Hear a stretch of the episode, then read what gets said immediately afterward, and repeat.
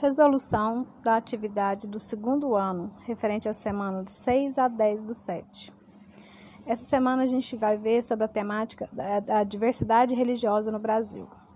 Então, tem um texto: Convivendo com as pessoas de diferentes religiões. As pessoas de todas as religiões devem ser tratadas com respeito e atenção. Devem respeitar os outros significa viver sem brigas, cultivar sempre a paz.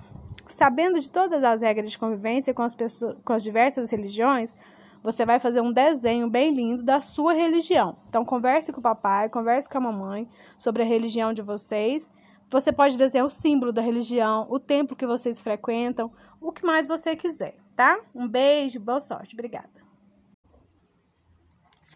Resolução da atividade do terceiro ano, referente à semana 6 a 10 do 7 ainda falando sobre diversidade religiosa no Brasil.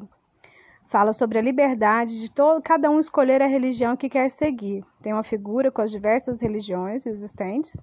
E depois você, depois que você vê a figura e lê, você vai, você vai é, responder.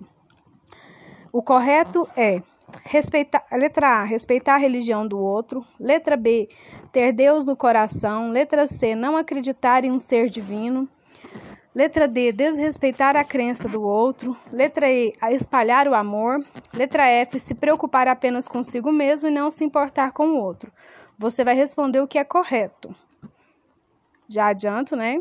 Que você vai imaginar que a resposta correta é A, B e E.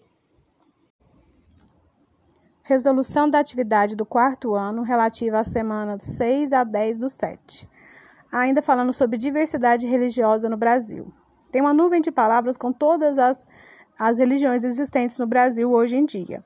Você vai falar embaixo sobre, sobre a sua religião, vai conversar com o papai, a mamãe, o responsável sobre a religião de vocês. E você vai escrever no pontilhado, nas linhas, sobre a religião de vocês. Um abraço, fique com Deus.